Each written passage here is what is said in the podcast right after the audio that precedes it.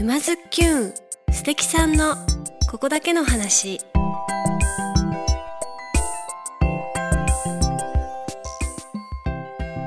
皆さんこんにちは。沼津きゅんナビゲーターのまゆかです。静岡県沼津市よりお届けしているこのポッドキャストは人生を楽しむクリエイターにリレー形式でインタビューしております。今回はいつものリレー形式でパインビーチレースウェイ秋山博則さん植松史郎さんからのご紹介でイラストレーター佐野ゆかしさんをゲストにお迎えしてお送りしますよろしくお願いしますよろしくお願いします。まずはイラストレーターを志したきっかけから現在のお仕事までをはい。今回の配信でうん。お聞きしたいなと思いますよはい。ろしくお願いしよますろしくお願いします。えー沼津を中心に活動するあのゆかしさんなんですけれども私たちはですねあのゆかしさんのイラストをですねおそらくほぼ毎日目にしてるんじゃないかなというくらい街中にいろいろ見るんじゃないかなと思うんですけど。そうですね。密かにやっているうん。お仕事とかもあったりとかして、沼津のでいうところだと絵じゃないんですけど、あの沼津港にある金八さんの文字とか。文字とかはねあの看板もそうなんですけど実はあの金八さんラッピングバスになってたりとかしてあのーバスのね後ろに車つけると自分でも「あ金八」って自分で読んでるぐらい そうぐるぐる回っているっていうそういう風に発見していただくこともあるへしー。そういろいろねお仕事はさせていただいていてありがとうございますうんって感じなんですけど、はい、あのじゃあちなみにあの、うん。ゆかしさんがイラストレーターを志したきっかけからお伺いしたいなと思うんですけど。がうん。そうですね。イラストレーターになりたいって思ったことはなくて漠然とこう絵を描くのが楽しいなみたいなのはもう小学校幼稚園中学校もうずっとだったんですけど絵描きになりたいなと思って美術の大学とかに行きたいなって親に話したら、うん。何言ってんのっていう。え？なえ？何言ってんのっていう。それはでもうちの経済状況とか考えたら美術系の大学ってやっぱお金がかかるんですよね。そしたらやっぱり美術の大学に出てつける仕事なんてうちの親の世代だとあんた何になるつもり？っていう。私の親はやっぱりこう普通に幸せになってほしいっていうのが、うんうん。もう口癖ぐらいうん。な何になるつもりだよっていう。そう。でもそこであの学校に行くことを反対されてすごく、まあ、親ともねそのやっぱりあの多感な時期なので、うんうん。いっぱい衝突したりとか喧嘩もしたりとかしたけどプレゼンができなかったの親に対して。で親が言う通りに高校出てから就職したんですよ。うん。その時に絵描きになるっていうこと自体が発想をもう捨てちゃったというかあもうそこであ諦めたじゃないですけどあそ普通に生きるってう、うん、絵を描くことじゃないってじゃない思っちゃったってことですか？そう絵を描いてお金を稼ぐっていうことが親に言われてなんだよ畜生って思いながらも多分その頃の自分って納得しちゃった部分もあったりとかしてそれでなんか絵を描いて仕事にするみたいなことのもうそういう気持ちがなくなっていてそれで普通に就職したんですけどまああんまりこうなんていうかあんまりこうあのー人間的にこうけ欠落してるというか あんまり社会に馴染めないところが多くてですね。なんかわかんないですけど自分は自覚はあんまなかったんですけどあんまりこう会社に勤めてると眠くなっちゃったりとか。やばいですよね。ちなみにはい。その就職先ってい、言えるようでしたら。もうもういっぱいやりたんですけどやったんですけど、はい。病院の受付に最初嘘でしょ。望月さんとか鈴木さんとか言って。で会計しながら病院の、ね、会計ってまだその時手書きの帳簿をつけていて寝ちゃうんですよね。それで毎日会計が合わないっていうとんでもないもうとんでもないことになっていて。あでもう受付で白目向いたりとかしてるから おばあちゃんに「あんた大丈夫かね?」とか言われたりとか 逆に心配されたりとかしてそうそうやばいやばいよなと思って。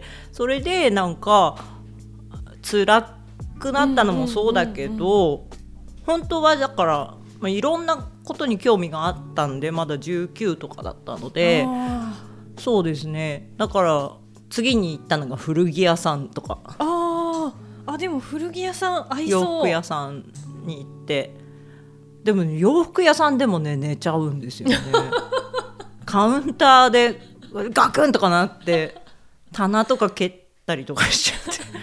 ガチャンとか言って。洋服屋さんもダメだったか。やばいですね。そうそう。それであダメなんだ。なんだろうなってなって、今度だから病院のつながりがまたいただいて病院にまた別の病院に戻ってクラークさんっていう仕事をやってたんですよ。入院病棟の方のうんと入院の受付をやったりお布団数えたりはいはい。ナースコールを取ったりとかっていう仕事なんですけど。結構大事な仕事ですね。うん。なんですけど、うん。寝てはなかったんですけど、うん。もうサボり倒してたサボり倒してたっていうかまあサボり倒してたっていうと聞こえは悪いですけど、うんうん。患者さんが呼ぶんですよ、うんうんうん。よく。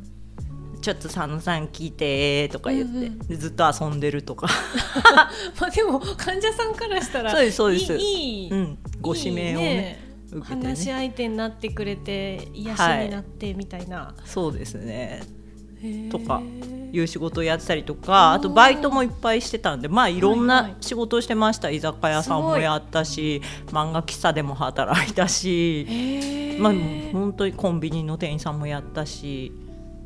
あじゃあ結構こう絵を描くのはやめたけど、はい。こう社会に馴染もうとこうめっちゃもがいている感じがそうですね。します。でもその代わりなんその代わりっていうかその間も絵を描くことってやめられなくて、うんうんその自分の楽しみというかもうちっちゃい頃からのお友達みたいな、うんうん。あの感じなので絵を仕事にするっていう頭はなくてもずっと楽しんで絵は描き続けてたりとかして、それはなんかどこかに出すとかじゃなくて、うんあの自分の楽しみとして描いてたっていそうですね。その代わりなんかやっぱりこう人に見せたいっていう気持ちがあるので、うんうんうんうん。いろんな人に絵を見せたりあげたりそうしてましたね、へー。若い頃からずっと。なんか初めて個展した時とかっていうのは、やっぱそうですね。あのねそれがその沼津にケンブリッジの森っていうカフェがあってそこのねあの主催のあの藤原慎一郎という人がですねデザイナーなんですけど、えー、とカフェをやっていた時にうちに来るかっていうふうに言われてそれでカフェの店員さんになったんですよね住み込みで。でその頃もずーっと絵を描いていて。うんうんうんうんそうでその流れ流れてその修行時代を経て7年間住み込みで沼津にいてでその後にえー、とそこを辞めてで何しようってなった時にそしたら個展をやりませんかって言っていただいて。もともとケンブリッジのお客さんだったご夫婦なんですけど富士市のあのシニリントゥというですねあの吉原商店街にある小さな雑貨屋さんでそこで、えー、と展示をやったのが初めて、でその時に初めて自分の絵をこうなんか大々的にこう展示販売をしたっていうのがきっかけででそこから気づいたらなんか絵の仕事が増えてきて、うんうん。まあその時も工場のライン作業とかやってたんですけど淡々と工場のライン作業を1年間ぐらいやってたんですけど結構長い間。そうなんですよ。でそれでまあ工場の仕事と絵の仕事とダブルになっちゃったんでどっちを切ろうかなってなった時に、じゃあ絵かなっていう。あそういう感じだったそんだ。うなんですよ。ここまで長かったですね。今ねここに受け付くまではい。もっとこうなんて言うんでしょう。ゆかしさんはかなりこう、旗から見るとねすごく華や,、華やかなうん方に見えてると思います、超売れっ子だし。なので なんかこうトントントンとこう、もううん。10代からもう、うん。バリバリ絵を描いて活躍されてるのかしらと思いきや 意外とこうこう紆余曲折に、はい。ねえ。下手くそなんじゃないでしょうか生き方が。なんかでもその回り道をしながらいろんな失敗をしてぶっこけて立ち上がってまたどっかでこけて人に迷惑をかけてみたいなところで いろいろ学んでそれでようやくだから絵描きになったのは30歳の時なんですはい、今43歳なんで13年とかそうなんだ。結構若手ですねそうしたらね。いやでもねそこからのこのポーンとそのやっぱこうそれそこまでこう、まあ、回り道というか別にうん。回ってるわけじゃないんですけど、うんうん。あのそれだけのこの下積みがあったからこそのこの、そこからの飛躍がものすごい早いなっていう感じがするんですけどあの初個展の時に、はい。あの商品で売った時の、なんか値段の付け方が 分かってなかったっていう。そうそうそうそう原画を額付きで3000円で売ってたっていうこれ安すぎません？安いです、ね、えサイズどれくらいなんですか？サイズはそんなに大きくはないんですけどこう半立体みたいな感じでちょっと浮き上がらせてやってるのでただ絵描いてるだけじゃなくてこういろいろ切り張りしたりとかして浮き上がらせてる 作品でめちゃくちゃ面倒くさいんですよそれ作るの。なのにその受注もやっちゃったもんで同じ絵を後々8個作んなきゃなんないとか3000 10個作んなきゃなんないとか、そう。えちょっとちょっと。バカだなと思って。あしかも同じ絵をか。そう。すごっ。そうなんですよ。すっごいありがたいことなんですけどね。めちゃくちゃありがたいことなんですけど、多分自分は良かれと思って、まだ無名まだ無名のという今もそんな有名じゃないですけど、まあ、駆け出しの初めての個展でって言って、でも右も左もわからないってなって3,000円でっつって。もうでもこれ1個作るのに何時間かかるんだよっていう。そうなんです。もう飛ぶように売れたんじゃないですか。すごい売れましたね。そうですよね。すごい売れたけど割と上がりが少ないなっていう。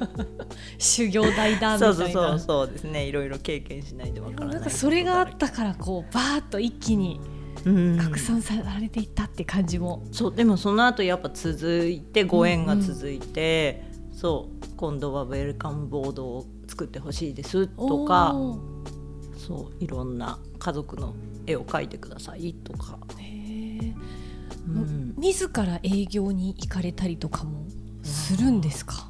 しないんですよそれがまた。今ほど多分 SNS ってそんなにこんなにね便利に使われる感じじゃなかったのたった十数年前なんですけどでもやっぱりこう沼津でいただいたご縁とかがあの元になっていて、そのこのご縁をいただいた誰だかさんの知り合いのとか、うん。その知り合いの知り合いのとかってうんもうバーっていろんなご縁をいただいてなのでもう沼津時代のご縁っていうのはもう私にとってはもう本当にありがたい人たちのもう今こう浮かべるだけでもういろんな人の顔が浮かぶぐらい、いろんなものをいただいてましたね。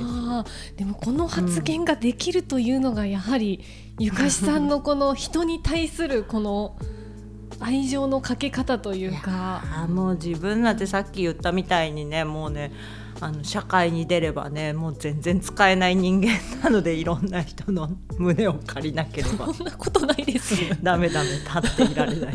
立ってられない。いろんな人に立つことすらままならない。そうですよ。そうですそうです。本当に。へえすごい。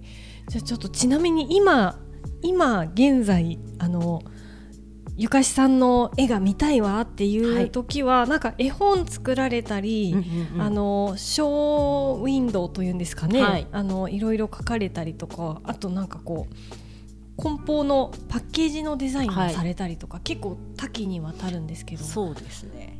今一番見てほしい絵っていうのは、うんあの長泉町にクレマチスの丘万事彫刻庭園美術館っていうねみんな大人気の美術館があるんですけど、あのそこのですね館内のガラス面にすっごいでっかく描かせていただいてへてでガラス面の絵なのでもう消されてしまうんです。12月の25日まで年内の営業が万事さんされてるんですけど、うんうんうん。そこでもう消しちゃうっていうそうなんです。だから期限付きの絵なのでぜひぜひもうね美術館にあんなに大きく描かせていただけるなんて本当に夢のようなお話で自分にとっては。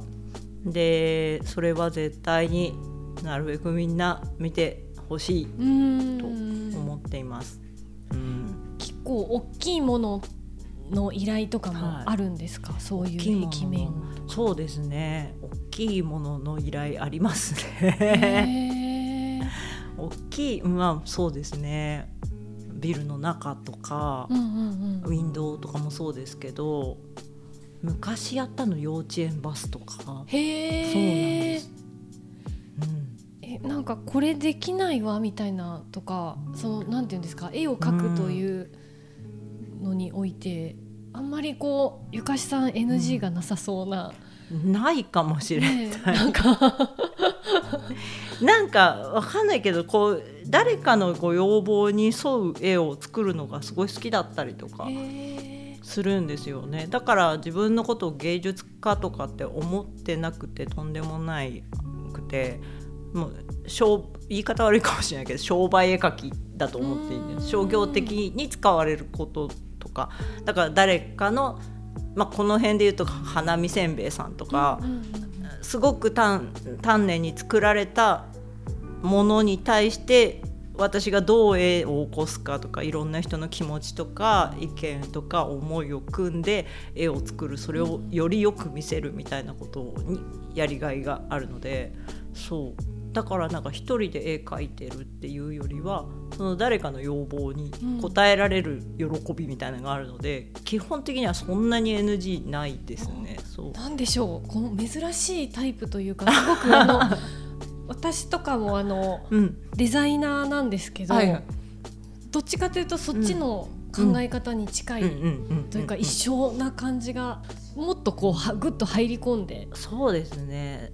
多分人付き合いとしては面倒くさいタイプの人だと思うんですよ 自そう分がですかね。そうすごい知りたがりだったりとか奥の奥までこのどういう意味それうんとかっていうのとか、あじゃあとにかくこれ書いてくださいじゃなくて、うん。じゃあどういう意図を持ってそうそうそう。あのこの絵のオーダーをされたんですか？みたいなとこも聞かれたりもするんですか、もっとコアな部分を知って作りたいっていうのがあるので、打ち合わせめちゃくちゃ長かったりとかするんですよね。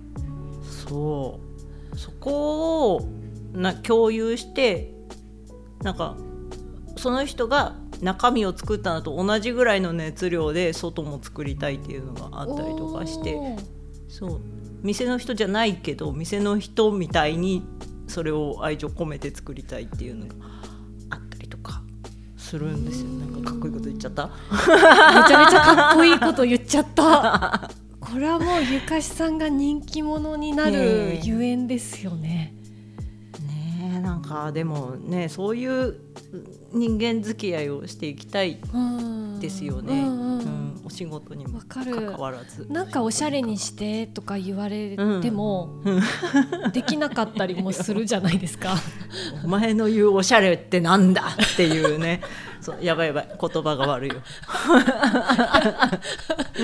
そういうことそういうこと。おしゃれの基準なんてわからねえわっていう。それぞれだわっていう、ね。そうそうそうそうそう、うんでもなんかそこでもダイレクトに言っちゃうとそういうひどい言い方になるけど、うんうん。じゃあお店だったらどの辺が好きですか？とか探りを入れていくとか。うんうんうん洋服どういうの着てますか？とか。へー。なんかそういうのでその人のおしゃれだなとか好きだなっていうのを探っていったりとか。あー。であそうそうこの人の言うおしゃれってうんうん。このラインかっていうのをこう打ち合わせで喋りながら紐解いていくみたいなそうですね。だからこう根掘り葉掘りじゃないけど結構ずうずうしくいろんなこと聞いちゃうのかもしれないです。じゃあクライアントさんちょっとびっくりされたりとかもするんじゃないんですか、あーでも。そんなことまで聞くんですか？みたいな。あーでも多分私の入り口が多分もう感じていただいてると思うんですけど、うんうん。慣れ慣れしいんです。すごい。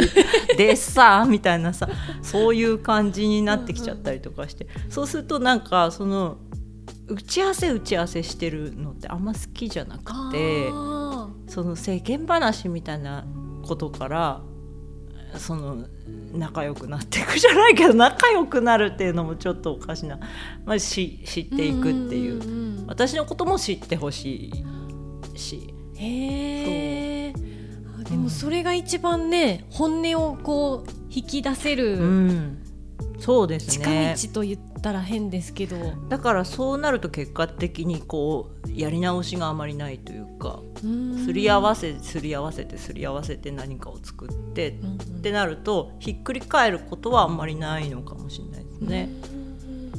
うん、ただ打ち合わせ長いですけどね。大事大事、うんうんうん。ただ長いだけじゃなくてね、うん。そこにはちゃんと意味があるわけですもんね。そうですね。うんうん。1回目はゆかしさんのイラストのこといろいろ聞きましたけども次はですね先ほどもちらっとお話にありました住み込みでカフェで働いていたということでこのイラストレーター佐野ゆかしさんというのをうん作り上げたはい。師匠のお話を、はい藤原慎一郎さんの話はいをぜひ次回から詳しくお伺いしていこうかなと思います。